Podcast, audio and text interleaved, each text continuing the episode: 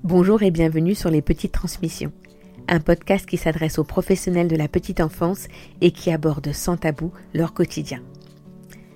Aujourd'hui, je reçois Christelle Deveza. Auteure de livres jeunesse aux éditions Point à la ligne, elle s'applique à proposer des ouvrages aux messages impactants pour notre société. Nous allons parler dans cet épisode ensemble de ses motivations et intentions pour ses nouvelles missions dans ce domaine. Nous en profiterons pour faire un lien avec des situations vécues du quotidien et l'intérêt pour les professionnels de la petite enfance de proposer ce genre de lecture pour contribuer à l'ouverture d'esprit et pas seulement celui des enfants. Je suis particulièrement émue de recevoir Christelle aujourd'hui parce qu'il y a quelques années de cela, j'ai eu le soin de l'accueillir avec son fils dans une crèche dont j'étais la responsable. C'est tout naturellement que nous avons gardé contact professionnellement et que je lui ai proposé d'échanger sur ce projet qui me parle tout particulièrement. Allez, je vous souhaite une très belle écoute. Bonjour Christelle. Bonjour Lika.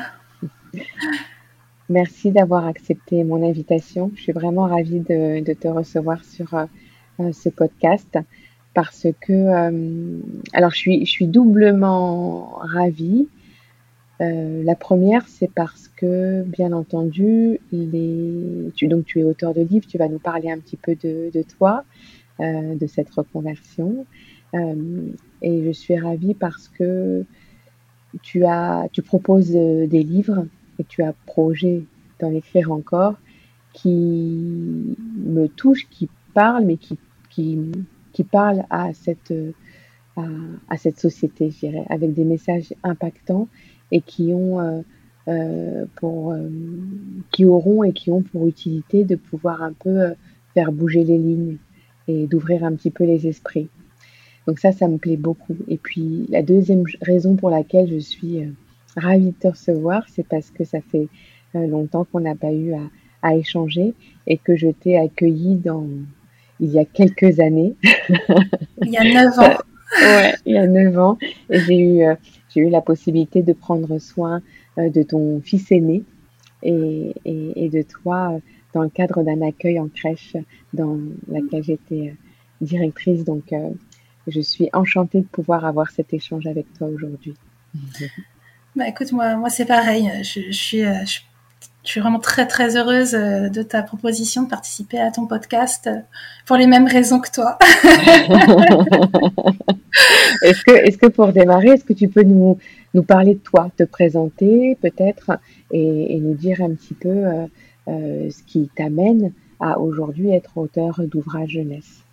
Oui, alors donc j'ai 38 ans bientôt et pendant les 15 dernières années j'étais journaliste et par ailleurs, ma vie de famille a été un petit peu euh, mouvementée, gentiment mouvementée, comme beaucoup, beaucoup de familles. Euh, et donc, effectivement, j'ai euh, trois enfants aujourd'hui.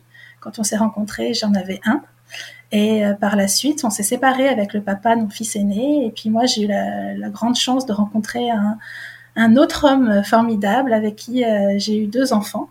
Euh, et donc, euh, c'est cette histoire personnelle qui, euh, qui m'a donné envie de représenter mieux les familles qui sortaient un petit peu du cadre papa-maman. Et donc, c'est ce qui m'a poussé à, à, créer Point à la ligne, voilà, pour mieux représenter toutes les familles. pas seulement les familles recomposées, mais on en reparlera peut-être après, mais aussi les familles homoparentales, les familles solo. Voilà. Oui, oui. C'est vrai que dans, dans, le, dans le paysage des livres jeunesse, euh, on voit euh, souvent, même si ça tend à changer, mais on voit souvent euh, papa, maman et les enfants sur un système assez classique.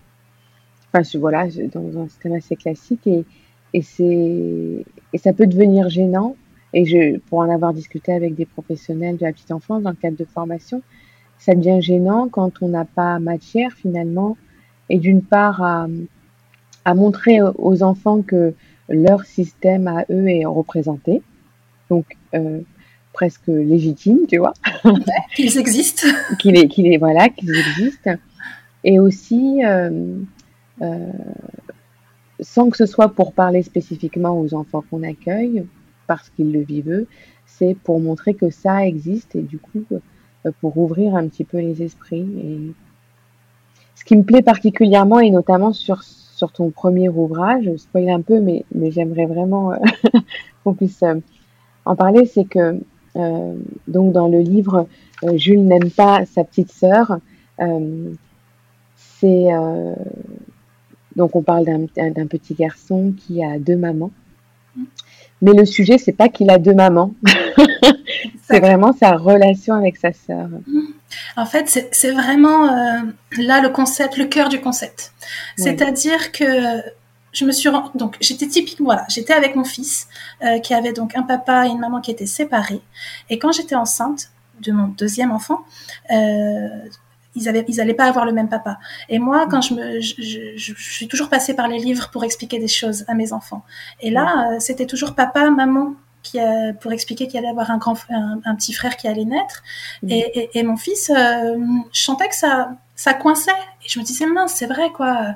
Euh, on, est, on, est, combien de milliers de familles comme ça avec un beau-père et une belle-mère? Et puis c'est toujours papa, maman et ça manquait. Il y avait beaucoup, beaucoup de livres qui expliquaient la séparation. Ça, j'en mmh, manquais pas. Et ils sont, et ils sont super pour expliquer ce que c'est que la vie, euh, une mmh. semaine chez papa, une semaine chez maman. Mais euh, des situations du quotidien avec un modèle, son modèle à lui, qui est de vivre avec maman et un beau-père, ça n'existait pas. Et euh, moi, je voulais que ce soit des situations du quotidien, sa vie, quoi, en fait. Euh, et sans montrer du tout, à se dire, tu vois, toi, il y a un problème à régler parce que tu, as ton, tu vis chez ton papa quelque temps, chez ta maman quelque temps. Et la même chose pour les familles homoparentales. C'est des familles comme les autres.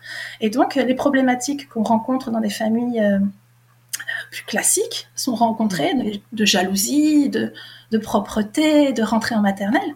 C'est des problématiques qu'on rencontre partout. Et donc, moi, je veux montrer ce sont des familles comme les autres, et donc j'en fais, j'en, fais pas toute une histoire, justement. Et oui, c'est ça, exactement. Tu sais, j'ai laissé traîner euh, ton, ton, livre que tu m'as offert et je t'en remercie euh, euh, chez moi. c'est un livre que j'ai rapidement lu à, mes enfants, mes trois enfants. Et, et, j'ai été très touchée par le fait que ça n'a pas été le sujet, tu vois. Mm je me suis dit, ouais. c'est chouette. C'est chouette. Et tu sais que les enfants ne le remarquent en généralement pas qu'il y a deux mamans dans cette histoire. Parce que c'est fait comme ça, c'est ce que tu disais, c'est sur la relation frère-sœur. Et c'est ce qui est, je trouve, euh, formidable, c'est que c'est l'adulte qui va choisir d'aborder ce sujet ou non, de dire, as-tu remarqué qu'il y avait deux mamans? Ou alors pas du tout et on passe à autre chose parce que parce que c'est pas le sujet qu'on a envie d'aborder mais Écoute, moi, j'ai pas eu à, j'ai pas, je me suis pas sentie de, d'interpeller là-dessus parce que je sais pourquoi ils m'en ont pas parlé. C'est que c'est un sujet qu'on aborde déjà suffisamment. On a autour de nous euh, des couples homoparentales, enfin, euh, enfin de, et, et c'est des choses qu'ils connaissent et qu'ils ont intégré comme quelque chose de, de, complètement possible, normal, classique. Mais je pense que c'était la première fois qu'ils le retrouvaient dans un livre pour autant, tu vois. C'est super. Ouais, donc c'est super. Je voudrais te dire aussi que j'ai eu à parler euh, de ton livre à une connaissance à moi qui travaille en, en école maternelle et qui m'a dit Oh là là, moi je, me, je ne pourrais absolument pas proposer ce livre-là aux enfants que j'accueille. Euh, j'ai l'impression d'avoir euh, justement des problématiques de manque d'ouverture d'esprit chez les parents et mmh. il, risquerait de me tomber dessus. Je peux comprendre.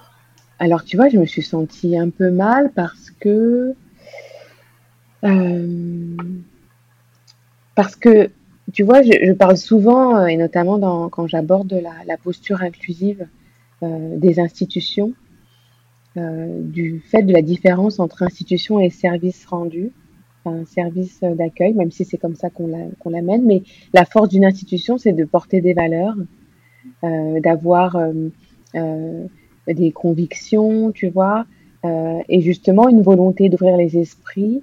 Et c'est cette force institutionnelle qui fait, il me semble, dans un monde idéal, hein, qu'on ne devrait pas craindre ce type de, de, de, représailles, j'allais dire, mais en tout cas de, tu vois, de, retour de parents. Euh, qu'est-ce que tu, enfin, qu'est-ce que tu réponds à ça, toi? Écoute, déjà, je euh, je suis pas étonnée. Je l'ai vécu. Mm. Euh, je l'ai vécu vraiment en plus en face à face. C'est-à-dire que ah j'ai eu la chance au mois d'août de présenter mon livre lors d'un salon du livre ici en Normandie où j'habite. Et, et je veux dire 95, 96% des retours étaient positifs. Et mm. j'ai eu quelques retours négatifs. Et euh, j'ai eu des gens euh, où à partir du moment où je, ils remarquaient pas que c'était de maman parce que quand on fait une lecture rapide, de toute façon c'est fait exprès hein, qu'on les remarque pas parce que euh, l'histoire n'est pas sur elle encore une fois. Mais bon, donc je quand même je pointais du doigt moi en disant et puis vous n'avez pas remarqué mais il y a de maman. Et j'ai eu un il y, y, a un cas précis, il y a un papa qui était là avec ses deux enfants. Les enfants aimaient beaucoup les couleurs, aimaient beaucoup les illustrations. Ils disaient papa on va l'acheter, on va l'acheter. Et le papa au début disait oui. Et quand j'ai abordé ce sujet et quand j'ai dit regardez. Puis en plus, la, particularité de ce livre, c'est qu'il y ait deux mamans, sans que ce ne soit le sujet. Là, il a, il a eu un, un, vrai mouvement de recul. Et euh, il a fermé le livre sans rien dire. Et il est parti. Et ses enfants ont dit, mais papa, mais papa, on, prend le livre. Non, non, venez, venez. Comme si euh, d'un coup le ah. livre lui avait brûlé les mains. Ah oui. Et ouais. Et ça, le voir, euh, le voir en face de moi, ça a été impactant et je me suis dit, bah oui, c'est pour ça que je le fais en fait. C'est pour ça que je vais continuer à le faire parce que les enfants de ce monsieur, je, rêve qu'ils aient ce livre entre les mains.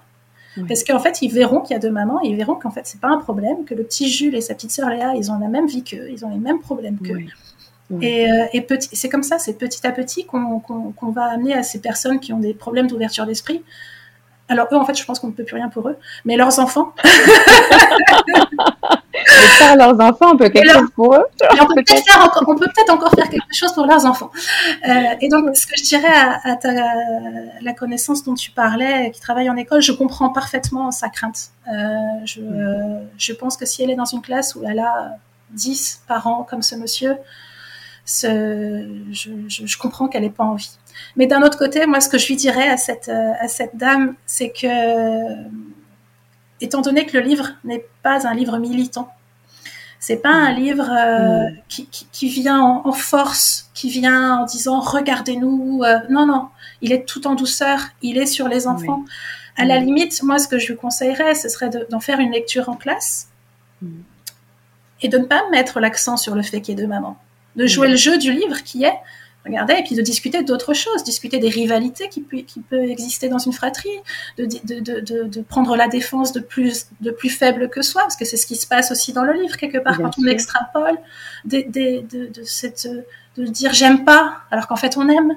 Euh, voilà, et de partir sur ce sujet-là et de laisser ce contexte familial, laisser ces deux mamans là où elles sont, c'est-à-dire dans l'arrière-plan, dans la famille, dans la, dans, la vie de famille de Jules et Léa.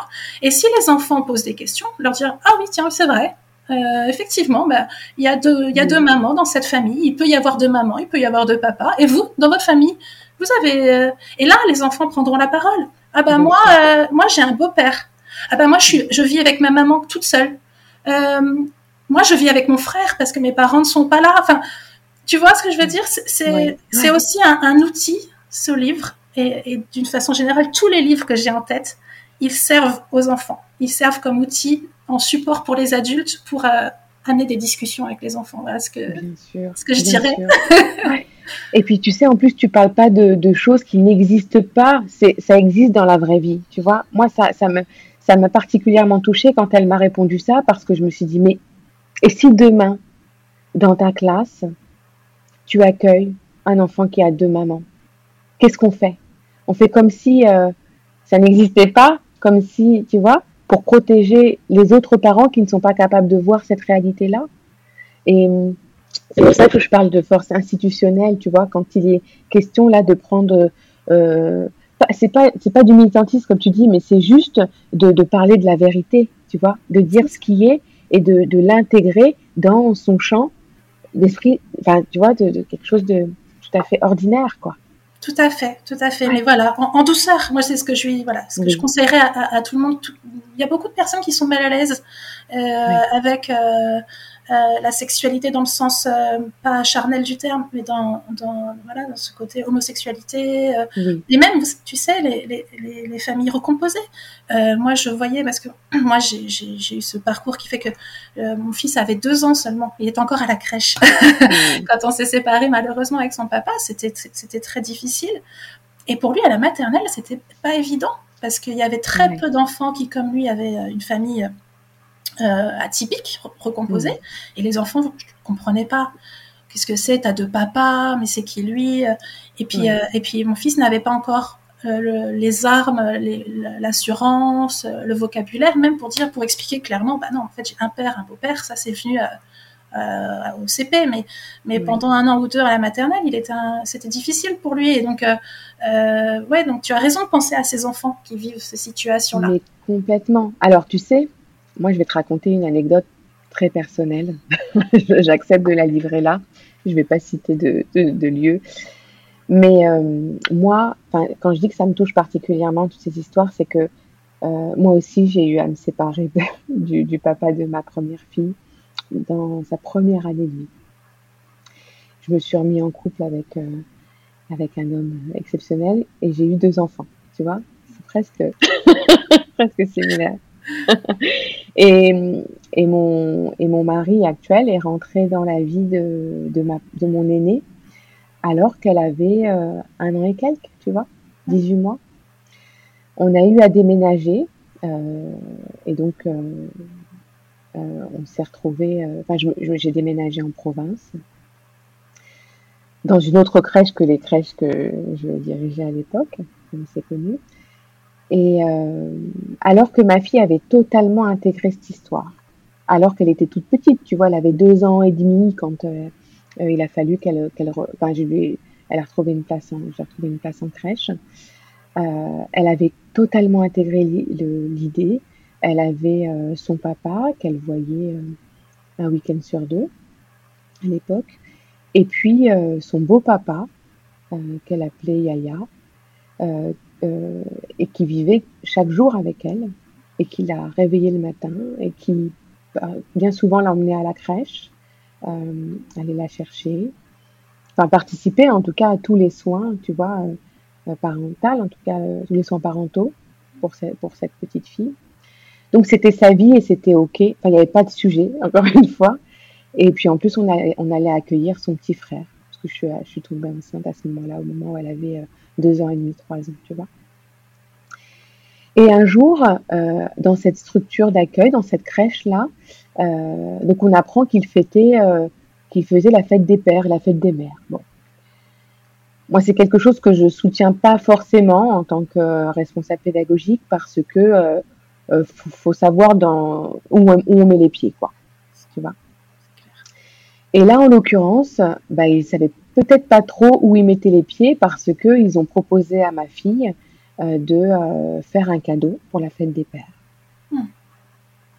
En fait, à cet âge-là, ça correspond à faire quelque chose. Et puis après, ça devient un cadeau pour la fête des pères. Mais peu importe, au moment où arrive la fête des pères, un matin, je l'accompagne et la, et la, une professionnelle de l'espace de vie dans lequel évoluait ma fille me dit euh, par contre, euh, euh, votre fille a fait un cadeau pour la fête des pères, mais il n'y en a qu'un.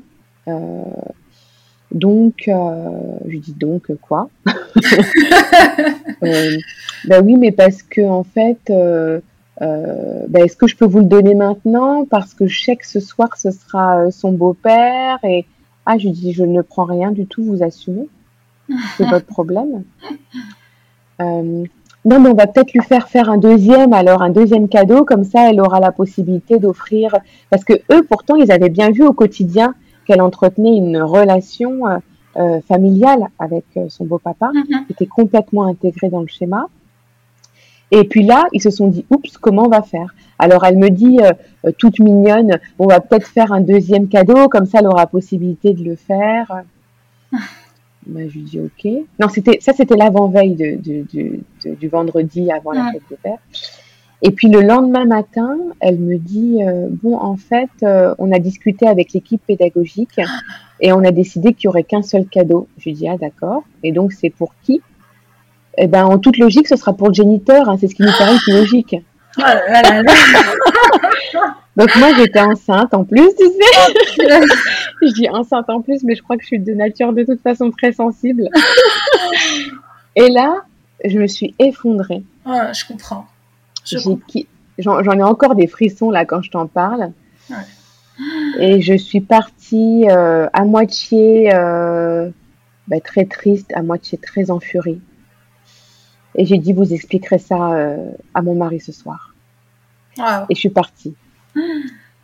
Euh, j'ai rien dit à mon mari parce que de toute façon, je voulais en reparler de visu. Enfin, je ne le retrouvais que le soir à la maison. Et en fait, ils n'ont pas, ils ont pas eu le courage de, de lui donner. J'étais tellement, tellement, tellement vexée que, que Eden n'est pas retourné dans cette crèche-là. Ah, fille n'est pas retournée dans cette crèche-là. Euh, ça tombait que euh, la semaine d'après, j'avais la possibilité de la garder. Et puis ça tombait que j'ai demandé à ma maman si elle pouvait euh, m'aider pour finir l'année. Il restait trois semaines, tu vois, parce que c'est mois de juin. congé. Voilà, ouais. Et je, leur ai, et je leur ai fait un mail pour leur expliquer à quel point j'avais été touchée. blessée. Blessée. Et, et, aussi blessée pour ma fille à qui on n'avait pas pu confier ou rassurer sur sa légitimité de, système familial. Tout à fait. Mais c'est complètement fou, en fait, quand on y pense. Euh, parce que vous n'étiez pas la seule famille, ni la première, ni la dernière à avoir un modèle comme ça. Enfin, ou alors c'est parce que si petit, si petit, il y en a peut-être moins que euh, quand ils sont plus grands, je ne sais pas. Peut-être, je ne sais pas. Mais ouais, tu sais, enfin, moi, ça me fait penser à une anecdote, si je peux euh, Bien sûr. partager ça, mais, mais euh, parce que tout ça, toutes ces l'anecdote que tu racontes euh, fait écho en moi, parce qu'effectivement, on a un parcours du coup familial très semblable. Et moi, c'était donc parce que dans la même idée, mon, conjoint s'est occupé de, mon fils aîné dans ces il avait deux ans, deux ans et demi, donc c'était un portait encore des couches. et, et, euh, ça veut tout dire. Et, euh, et c'était son premier spectacle d'école, euh, première année de maternelle, premier spectacle d'école. Et puis la directrice, qui par ailleurs est adorable, la directrice de l'école me dit on n'autorise que deux parents à assister au spectacle. Et là, je, je, lui dis je comprends, mais Valentin a trois, mais Valentin a trois parents. Il a, deux il a son papa, il a moi, mais il a son beau papa qui est dans sa vie, qui vit avec lui, qui, qui mm. s'occupe de lui, qui prend soin de lui quand il est malade, qui, mm. euh, euh, qui le rassure quand il a un cauchemar, qui, qui, qui lui prépare ses repas. Enfin, il, a trois parents. Je, je sais que c'est pas commun, mais et tout ce petit monde en plus, on a la chance qu'on s'entende très bien tous les trois. Mm. C'est-à-dire que mon conjoint et mon ex-conjoint s'entendent très bien. Et donc, franchement, pourquoi venir lui causer à, lui une tristesse Parce que lui, il, lui, avait envie qu'on soit là tous les trois à son spectacle, à son premier spectacle à l'école. Et donc, euh, j'ai dit à la, directrice, je écoutez, euh, vous me l'avez dit, j'ai entendu, mais je viendrai quand même, on viendra à trois. Elle a compris, elle m'a dit, euh, voilà, je, je, je, je, me dois de vous dire les règles. Et puis elle a fait un petit, un petit signe voilà, elle allait pas me mettre dehors, mais et le jour J, euh, euh, bah, on a on a resquillé une place, enfin parce que c'était c'était hors de question qu'on soit pas là tous les trois côte à côte, euh, parce qu'on a cette chance là en plus, et on était là tous les trois pour applaudir notre petit notre petit bout sur scène de son premier spectacle. mais bien sûr, et vous auriez pu être quatre. Et il aurait fallu que ce soit possible aussi, quoi. Oui, tout à fait, oui, oui. être et oui, et, euh, et, tu vois, du coup, je me dis que ces ouvrages euh, que tu proposes euh, permettront aussi d'accompagner les professionnels à s'ouvrir, hmm. à ouvrir leur esprit, tu vois, oui, oui, oui. à se préparer à différentes situations, ou en tout cas les intégrer comme quelque chose de normal, parce qu'une fois que les équipes, enfin une fois que les équipes pédagogiques, une fois que les professionnels utilisent ces supports-là pour en parler aux enfants, ben ça passe par elles et elles peuvent plus faire semblant que ça n'existe pas, tu vois. Et ça leur demande du coup d'anticiper les situations et de prévoir à l'avance, tu vois, dans, dans une idée d'anticipation, de prévoir à l'avance ce qui pourrait se passer, ce qui pourrait être proposé pour que l'enfant soit complètement accueilli pour ce qu'il est, tu vois, dans cette posture inclusive, quoi. C'est ça, parce que lui, il a rien demandé, l'enfant. Il n'a rien demandé au parcours sentimental de ses parents.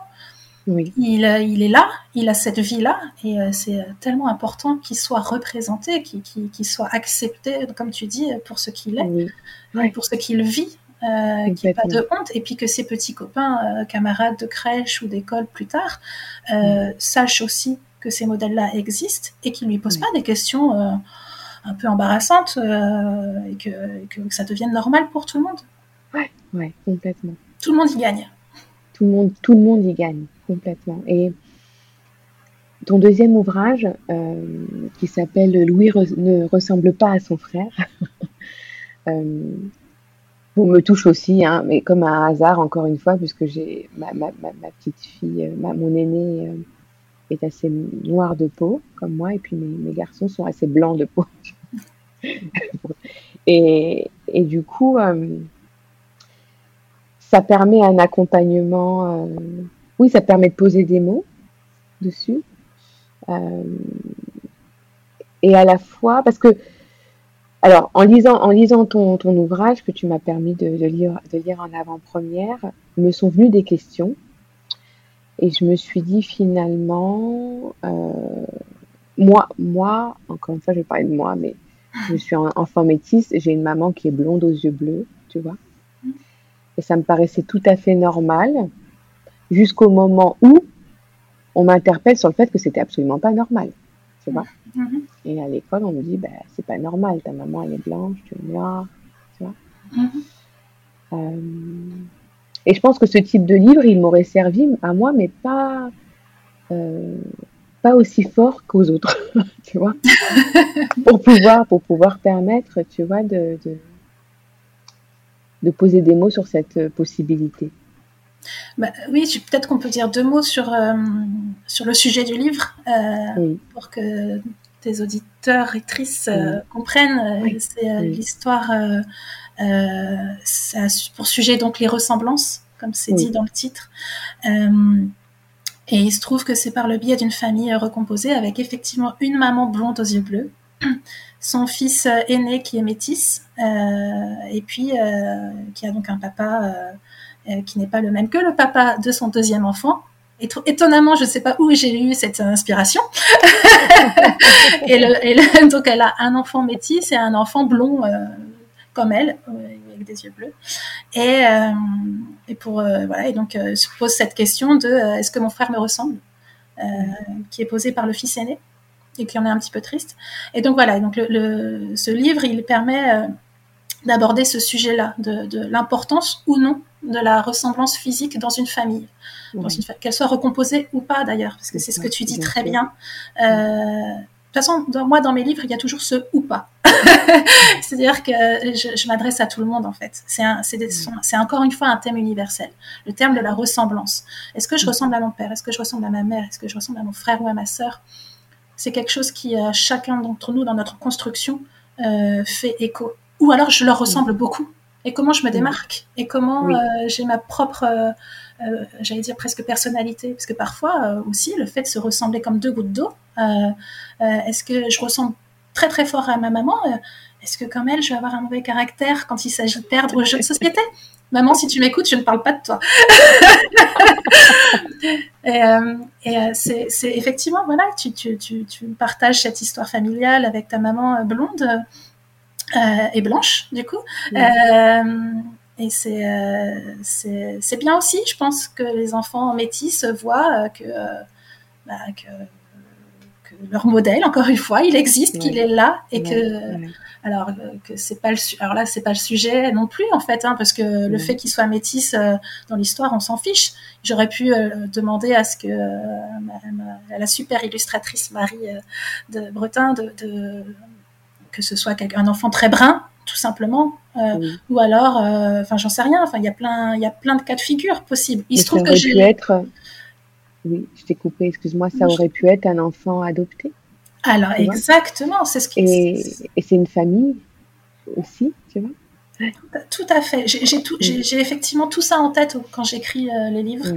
je ne peux pas évidemment représenter dans un livre mm. toutes les familles. Donc j'en choisis une.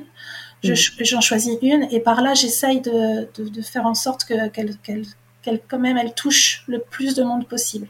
Et effectivement les familles adoptées. Effectivement. Euh, euh, les familles, oui, enfin, mais même, tu sais, même les familles homoparentales dont on parlait tout à l'heure, euh, beaucoup de femmes qui, qui ont des couples de femmes, il y, en a beaucoup qui choisissent l'une de porter le premier enfant et l'autre porter le deuxième enfant.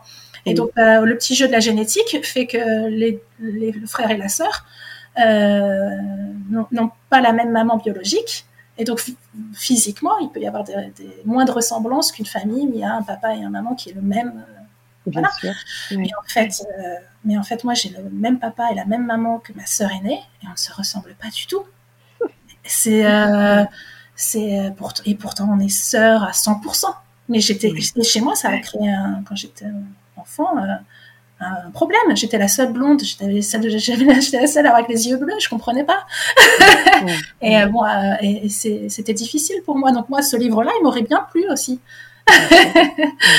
parce que, parce que ça m'aurait rassuré. Effectivement, je ressemble à ma sœur par d'autres biais que juste ma couleur de cheveux et la couleur des yeux. Au final, on s'en fiche. Oui, complètement. Oui. Ce que j'adore dans, dans, ces, dans ces ouvrages, effectivement, je le redis, mais c'est que ça parle de, de, de, de, toutes les familles, de toutes les situations. Ça parle aussi beaucoup des émotions du quotidien, euh, de, ce qu'on ressent juste euh, au contact d'autres, dans les, des relations. De, ça mêle tout ça et je et moi je, je, je, je les conseille autant que je peux déjà. mais, mais par cet épisode, ce que je voulais aussi mettre en ben, je voulais vraiment les, les, les, mettre en avant parce que ce sont des outils euh, pédagogiques à part entière. Quoi. c'est vraiment euh, un, outil euh, précieux pour euh, les professionnels, pour, leur, euh, pour soutenir leur posture inclusive, pour accompagner finalement les enfants qui seront cette, la, les, acteurs de la société de demain. Tu vois, dans une société qu'on veut ben, bien plus inclusive, ouverte d'esprit, avec la, la possibilité de d'accueil, d'acceptation de, de, tous les, de tous les modèles. Euh, et c'est pas une utopie, c'est vraiment possible. Et, et, et, tes livres permettent en tout cas un peu plus euh, d'y croire. Franchement, merci euh, pour ce que tu viens de dire parce que je crois que c'est vraiment le plus beau compliment qu'on puisse me faire. C'est, c'est, c'est, je l'ai vraiment, je le, je le crée, je le fais vraiment pour ça. En fait, j'ai, en tête euh, les professionnels de, de, la petite enfance comme toi et comme euh, tes collègues. Euh, j'ai en tête les psychologues, j'ai en tête les, les enseignants de, de, maternelle. alors évidemment le grand public aussi, bien sûr. Mais je, je, je, sens, je sens que vraiment ces livres peuvent être des outils pour vous et, euh, et pour, pour, pour, transmettre voilà transmettre ces valeurs de d'inclusion et de d'ouverture d'esprit. Et, et, donc vraiment ce que tu viens de dire me touche au plus profond parce que parce que je sens que tu as compris oui. ce que j'essaye de faire. Et, et, pour moi c'est un vrai rêve de faire ces livres. C'est un rêve que j'avais que je que, un peu fou. Et, euh, et qu'ils existent déjà c'est incroyable. Et, et que quelqu'un comme toi euh, avec l'expérience que tu as euh, le comprennent et, euh, euh, le transmettent aux premiers concernés, aux premières concernées. C'est un, formidable cadeau, donc je te remercie. Non, mais je t'en prie, c'est vraiment sincère. Et moi, ça vient soutenir vraiment ce, ce, cette transmission que j'essaye d'amener, tu vois, pour contribuer à aussi à ouvrir les esprits. Donc, c'est aussi un soutien pour moi. Et c'est plutôt moi qui te remercie d'ailleurs. je, vais, je vais mettre en, en commentaire, enfin dans la bio de, de cet épisode, euh, ben, tous les liens pour pouvoir euh, accéder à, à, à, ta page, à, acheter les, les, le livre, les livres qui vont arriver, mm. peut-être aussi te contacter parce que euh, il pourrait que des professionnels aient des idées à te soumettre que, auxquelles tu as déjà pensé ou pas, mais je trouve, je trouve que ça peut être intéressant, tu vois, qu'ils puissent avoir tes contacts pour créer aussi une discussion, un échange. Euh, tu vois, je, je, sais aussi que parfois euh, or, sont organisées des conférences, des salons, et ça pourrait être tout à fait approprié, tu vois, que tu sois invité pour pouvoir euh, parler de ces livres-là dès l'instant où ça profite aux, aux professionnels de, de la petite enfance. Donc, je mettrai tous tes contacts et j'invite vraiment les auditeurs, s'ils ont des idées à te partager ou bien des, des, projets à, à, te soumettre, de faire appel à toi. Genre, je te remercie pour ton accessibilité, pour, pour le, voilà, pour ta disponibilité et puis et puis, et puis tout ce que tu fais. Voilà, je conclurai là-dessus. Merci beaucoup. je, te, je, te, je, te, remercie encore pour cet épisode. Et puis peut-être à, un autre épisode quand tu auras euh, encore créé euh, de nombreux, de nombreux ouvrages qui nous permettront encore d'offrir euh, matière à discussion. Avec plaisir, le rendez-vous est pris. Merci à toi Christelle. Bonne continuation. Merci. Passionnant, n'est-ce pas? Retrouvez les livres incroyables de Christelle Devesa et son actualité sur les différents liens que je vous mets dans le descriptif de cet épisode. Si vous souhaitez suivre l'actualité des petites transmissions, vous pouvez nous retrouver sur Instagram et sur Facebook sur les pages des petites canailles. Je vous propose les liens également dans le descriptif de l'épisode. Si vous avez aimé cet échange et pour aider à la visibilité du podcast, n'hésitez pas à le partager et mettre 5 étoiles et éventuellement un petit, un petit commentaire que j'aurai plaisir à lire dans un prochain épisode. Allez, à bientôt pour d'autres petites transmissions.